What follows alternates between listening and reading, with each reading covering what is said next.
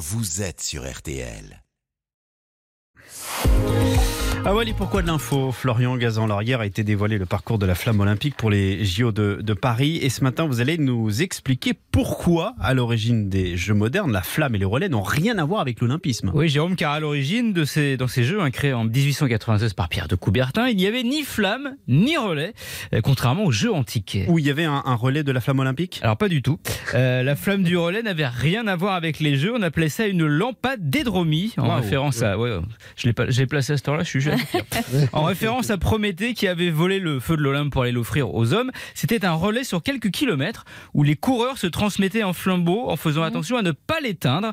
L'équipe qui arrivait la première gagnait le droit d'allumer le feu sacré en l'honneur des dieux. Mais la flamme olympique, elle, elle était bien présente. Oui, oui, on l'allumait comme on le fait désormais avant chaque jeu dans une cérémonie où l'on concentre les rayons du soleil à l'aide d'un miroir parabolique. D'ailleurs, ça tue un peu le mythe, mais désormais, en cas de mauvais temps, le jour J, on fait une répétition quelques jours avant et on allume une flamme de secours. Comme ça, s'il n'y a pas de soleil, bah hop, on va la chercher discretos.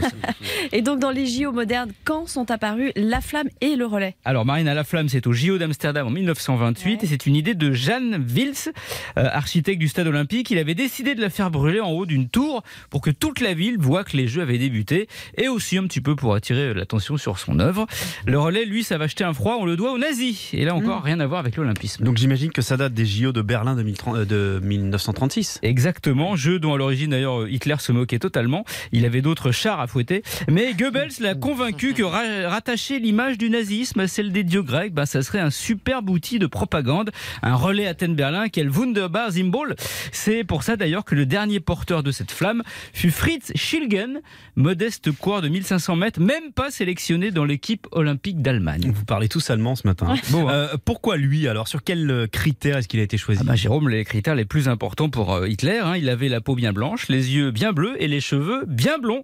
L'athlète arien dans toute sa splendeur. Schilgen, qui au passage n'était pas du tout sympathisant du Reich, mais bon à l'époque, même en étant allemand, valait mieux pas être résistant.